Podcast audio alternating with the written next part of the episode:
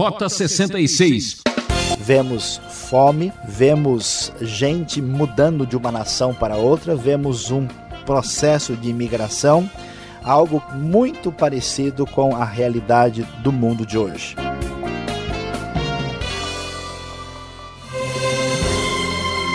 Eu sou o Beltrão, convidando você a ficar com a gente por alguns minutos aqui no Rota 66. Estamos estudando o livro de Gênesis e já estamos quase no final. Hoje, o professor Luiz Saião nos leva aos capítulos 46 e 47. Imigrantes numa terra estrangeira. Esse é o assunto do momento. A vida é uma pedra de amolar. Ela pode nos desgastar ou afiar. Isso depende do metal de que somos feitos. O encontro de José com seu pai, Jacó, mostra a força desses homens de Deus. Embora pareça, nem tudo está perdido. Confira agora. Conforme as Escrituras Sagradas, Israel partiu com tudo o que lhe pertencia. Ao chegar a Berseba, ofereceu sacrifícios ao Deus de Isaque, seu pai. E Deus falou a Israel por meio de uma visão noturna: Jacó, Jacó. Eis-me aqui, respondeu ele. Eu sou o Deus de seu pai, disse ele, não tenha medo de descer ao Egito, porque lá farei de você uma grande nação. Eu mesmo descerei ao Egito com você e certamente o trarei de volta e a mão de José fechará os seus olhos. Conforme lemos na nova versão internacional, agora aqui estamos vendo que José no Egito pede que seu pai seja trazido para a terra dos faraós. E assim, Israel ou Jacó acaba imigrando com toda a sua família e vai para o Egito para ser salvo da grande seca, da grande fome, dos problemas que assolam a terra de Canaã. E assim toda a família vai para lá. E diz o texto sagrado no versículo 26: Todos os que foram para o Egito com Jacó, todos os seus descendentes, sem contar as mulheres de seus filhos, totalizaram 66 pessoas, com mais os dois filhos que nasceram a José no Egito, os membros da família de Jacó que foram para o Egito chegaram a 70, texto da NVI. Vemos que Deus, no propósito de cumprir a sua promessa para com os patriarcas, para com a nação de Israel, mantém todos são e salvos através da instrumentalidade da história de José. E vamos observar bem e prestar atenção para ver o que de fato acontece. Essa lista de 70 pessoas traz aqui as 12 tribos de Israel que estão se formando. Como nós sabemos, Jacó teve como esposa Lia e também Raquel, e as duas concubinas Zilpa e Bila. De Lia, Jacó teve como filho teve como filhos Ruben, Simeão, Levi, Judá, Issacar e Zebulon, tendo aqui seis tribos de Israel que são formadas a partir dos seus descendentes. De Raquel sabemos que os filhos foram José e Benjamim. Zilpa, serva de Lia, deu a Jacó Gade e Azer. E Bila, serva de Raquel, deu a Jacó Dan e Naphtali. E essas doze tribos formam então todo o povo de Israel que agora começa a se formar na terra estranha do Egito, na terra onde eles vivem agora como imigrantes. E o texto sagrado, então, no capítulo 47, começa a nos falar a respeito da situação de Jacó e do seu povo no Egito. Eles vão viver numa terra separada, vão viver na terra de Gozen. Havia um problema em que os egípcios não podiam viver junto com os israelitas, porque eles tinham uma questão ritual, uma questão religiosa contra os pastores de ovelhas. E quando Jacó, já com a sua idade bem avançada, encontra-se com o Faraó, ele uh, fala sobre a sua família, diz da bênção de Deus sobre a sua vida e fala sobre a sua idade de 130 anos de peregrinação. E Jacó, o grande patriarca, abençoa o Faraó, sendo assim uma bênção para uma nação estrangeira.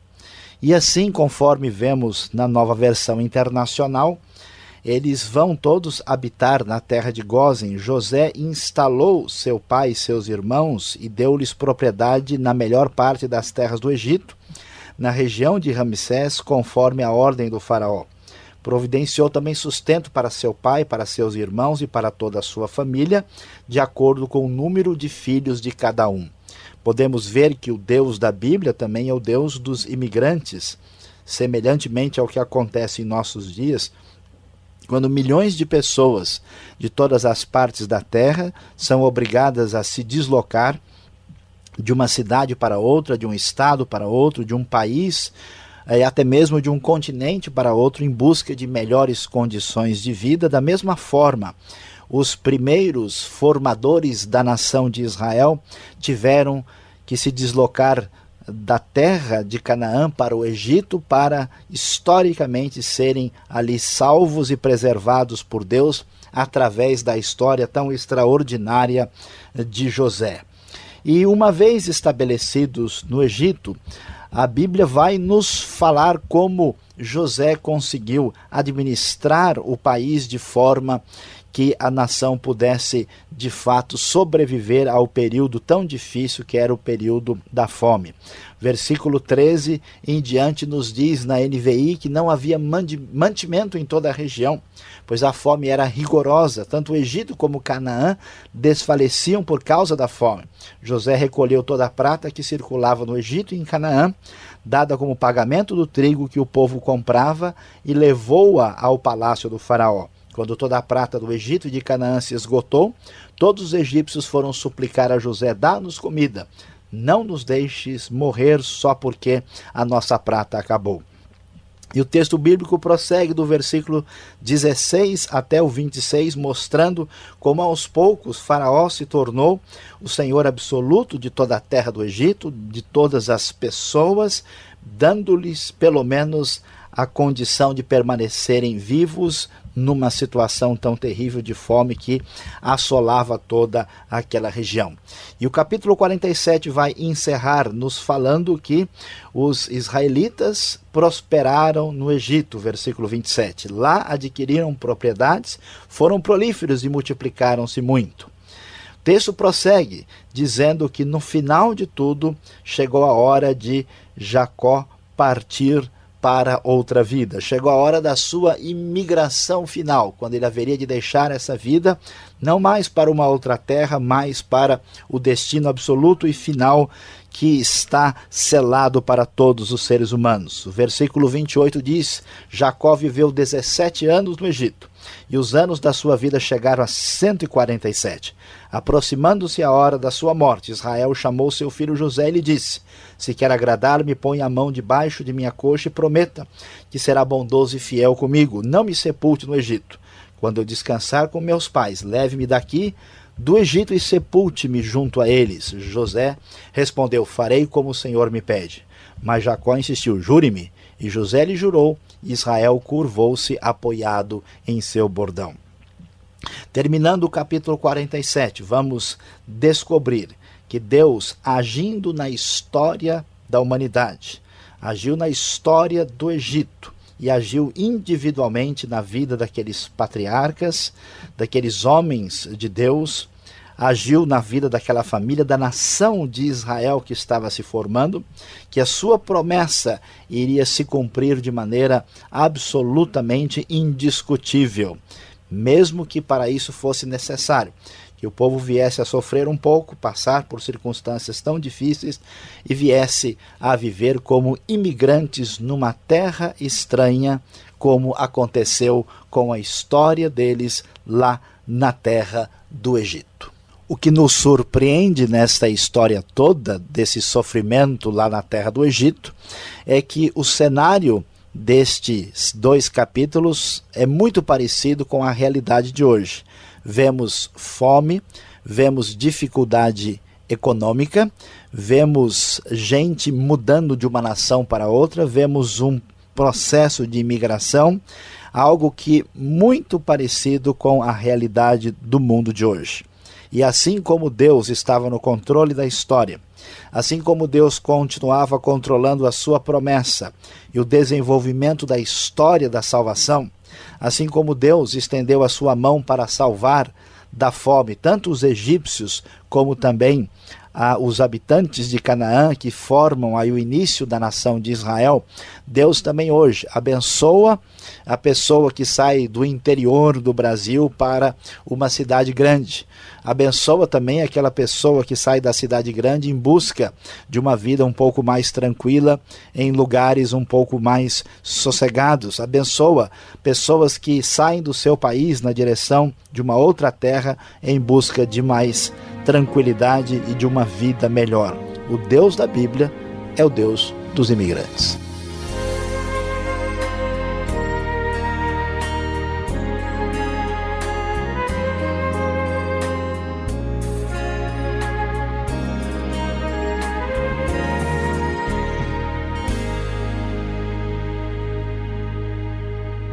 Esse é o programa Rota 66, o caminho para entender o ensino teológico dos 66 livros da Bíblia.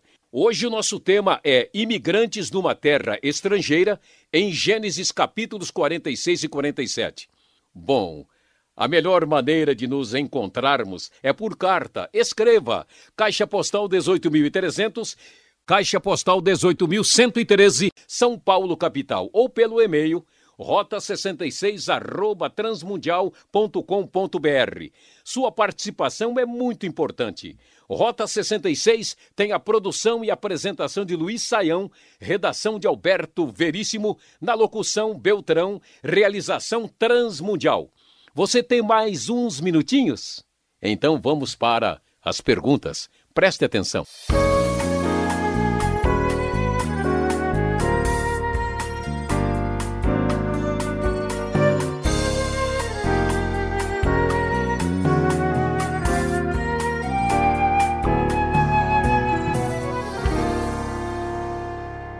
Muito bem, Saião, estamos aqui então fazendo um tour na terra do Egito. E agora chegam as perguntas. Gênesis 46 e 47, eu começo a perguntar no verso 3. Qual o significado dessa intervenção divina? Será que Jacó era tão teimoso assim? Ele morreria de fome, mas não queria de jeito nenhum ir para o Egito? Só mesmo Deus descendo para convencer este homem de Deus? Bom, Alberto, talvez a coisa não seja tão drástica assim, porque Jacó, apesar de ter resistência à ideia de ir para o Egito, quando ele percebeu que José estava vivo, ele concordou em ir para lá. A questão é que nós temos um momento de transição no texto muito difícil, quando a família toda vai para o Egito.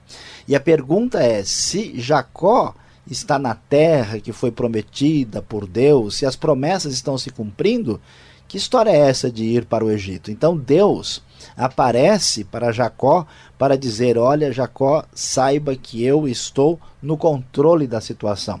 A minha promessa se mantém firme.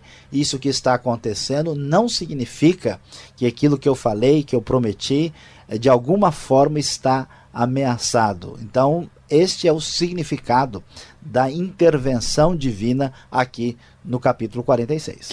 Tá certo. E eu tenho uma outra pergunta, outra observação aqui. No capítulo 46, verso 34, e já vemos isso no capítulo 43, verso 32. Porque os pastores, eles eram desprezados pelos egípcios. Por que ficar lá de canto, lá do outro lado, e não poder participar? Afinal de contas, não é? sem nenhum nepotismo, eles eram os irmãos do grande ministro do Egito, não é? Pois é, hoje isso daria problema, eles poderiam ser processados por discriminação, alguma coisa meio complicada desse jeito, mas temos que entender bem aqui uh, o contexto.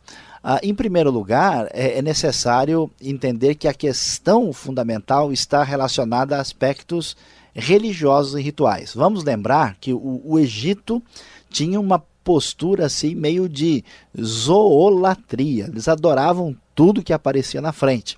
Vamos é, lembrar que eles adoravam, por exemplo, boi apis, né?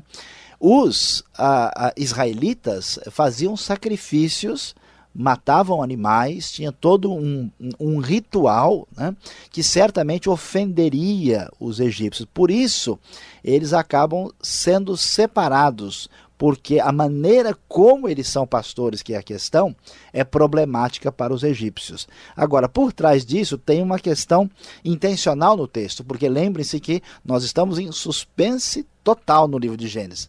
A pergunta sempre é: será que a promessa de Deus vai dar certo? Então, sempre que Israel está junto dos estrangeiros, há um perigo do desaparecimento, né, do conflito e de alguma espécie de ameaça séria. E aqui a ameaça é que eles se juntem aos egípcios e desapareçam como nação. E isso é preservado por Deus né, de uma maneira em que eles vivem entre os egípcios, mas não são assimilados pela grande nação egípcia. Bem observado. Eu fico só imaginando que tem que ser um lugar bem longe mesmo. Aquela fumacinha de churrasco levantando não ia ser fácil. Jacó agora chega no Egito, no, no capítulo 47. E ele já chega abençoando, né? Ele, com tudo que ele estava com fome, ele estava com fome, era de abençoar. Como se explicar este fato? Uma vez que Faraó, já falamos isso em outros programas, ele era uma, um semideus aqui na Terra, né? E Jacó já chega se impondo. É muito interessante isso. Existe no fundo uma, uma ironia por trás do texto aqui, né? Porque Veja bem, hoje inclusive há uma, uma, uma, moda de sair abençoando todo mundo, e alguns abençoam, outros amaldiçoam, mas a, a visão que existe por trás do patriarca é que ele é uma espécie de representante de Deus. Então vamos dizer, ele tem uma autorização diferenciada para abençoar. Não é verdade que tudo que a gente fala ou deixa de falar acontece. No caso do patriarca, quando ele emite uma bênção, ele emite essa bênção conscientemente sob a a, vamos dizer assim, autorização divina.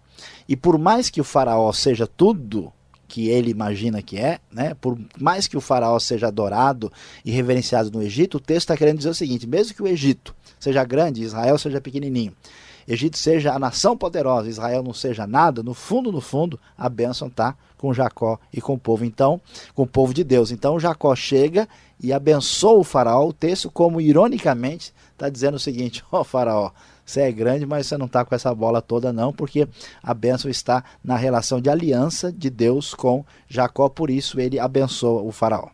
Muito bonito isso, né? Que terra é essa que nós estamos agora viajando, conhecendo, explorando? O texto no verso 11 de 47 diz que era a terra de Ramsés. Já chegamos a tudo isso?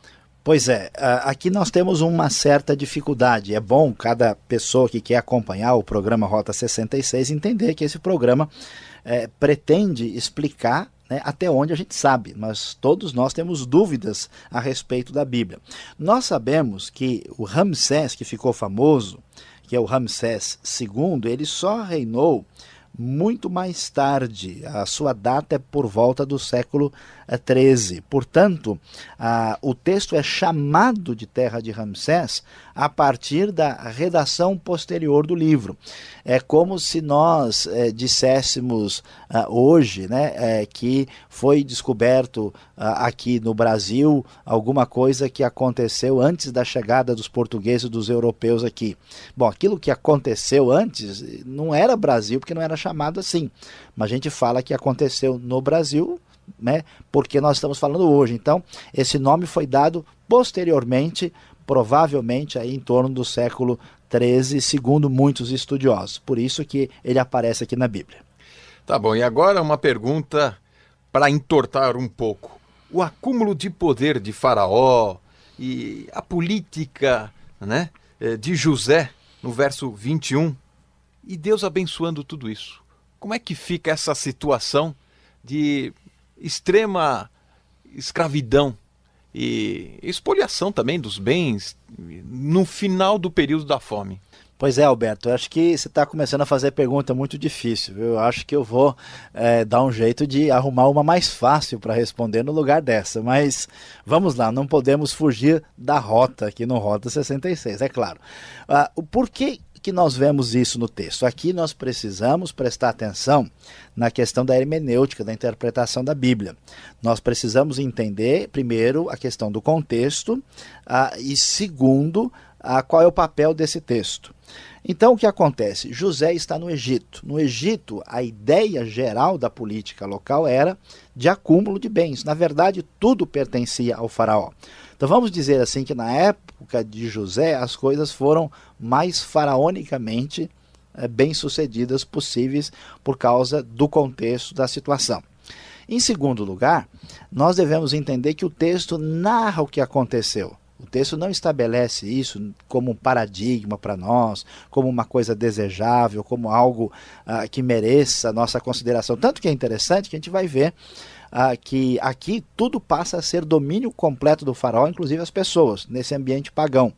Uh, lá, daqui a pouco, nós vamos ver é que a terra de Israel, por exemplo, ela não pode ser vendida perpetuamente. Todo mundo tem direito a uma propriedade. Então veja como a coisa, no fundo, está numa relação de contraste.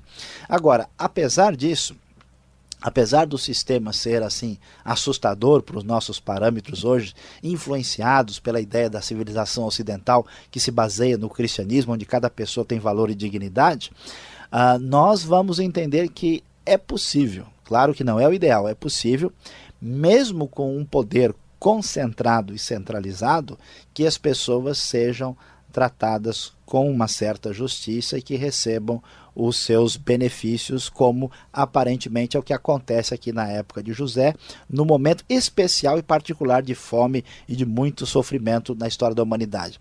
Infelizmente, nós temos certos casos de concentração de poder que acabam, uh, talvez, não trazendo tanto sofrimento como supostamente em algumas democracias, onde existe liberdade, onde todo mundo supostamente tem direito, mas tem direito de morrer de fome. Isso de maneira nenhuma nos deve levar em consideração a ideia de defender qualquer concentração de poder, mas deve mostrar como isso uh, talvez seja percebido de uma outra perspectiva. É possível que uma ditadura uh, não seja tão horrorosa como uma democracia onde há mais ditadura por trás da suposta liberdade. Tá bom, Sayão. Para terminar, já que você falou que eu faço perguntas difíceis, né, eu tenho uma pergunta de morte agora. Né? Qual a importância de ser sepultado na terra de Canaã? É o que, como termina o capítulo 47, o apelo de Jacó. É, isso vai bem contra a nossa visão individualista de hoje. Né? Mostra para nós o quê? Primeiro que o, o, os patriarcas, a primeira, a, o núcleo da nação de Israel está unido sociologicamente até na morte. Né? Então, quando a pessoa morre, ele é enterrado junto aos seus pais. Jacó faz questão de ser enterrado lá na caverna onde Abraão e Sara foram sepultados pela primeira vez. Então mostra essa relação de solidariedade, mesmo após a morte, mostra esse aspecto sociológico que predomina no texto e mostra uma relação diferenciada com a terra santa, que é a terra da, da aliança. Isso até no judaísmo mais tarde vai ser tão importante, né? até os judeus sempre dizem que o Messias, quando chegar, chega primeiro na própria terra. A relação com a terra ela é importante, é um valor fundamental fundamental e vai ser desdobrado na Bíblia mais tarde, quando nós acompanharmos aqui no Rota 66. Tá vendo você aí? É lendo e aprendendo. Agora eu convido você a continuar na sintonia, vem aí a aplicação do estudo de hoje.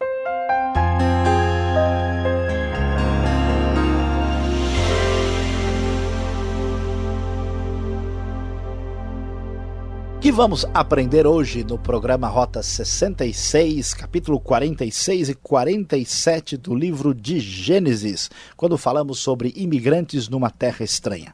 Nós vamos descobrir aqui nesse texto que Deus está no controle mesmo quando tudo parece perdido. Imagina a situação de Jacó. Ele imaginava que tinha perdido seu filho, imaginava que ia ter a sua família prejudicada, vivia numa situação de grande fome na sua terra, acabou sendo, de certa forma, forçado a emigrar para o Egito, tudo parecia negativo. Mas a grande verdade é que seu filho estava vivo, que Deus estava suprindo alimento para o Egito e também para a sua própria família, e que Deus estava controlando a história e que a sua promessa jamais haveria de falhar, porque Ele é o Deus Todo-Poderoso que mantém a história sob o seu poder. Atenção, Veja bem, não desanime, não perca a sua força na tribulação, porque Deus está no controle da história. O Deus dos imigrantes, o Deus dos necessitados continua vivo. O programa Rota 66 de hoje fica por aqui. Que pena! Espero por você nesta mesma emissora e horário. Visite o nosso site www.transmundial.com.br. E obrigado pela companhia e até o próximo encontro.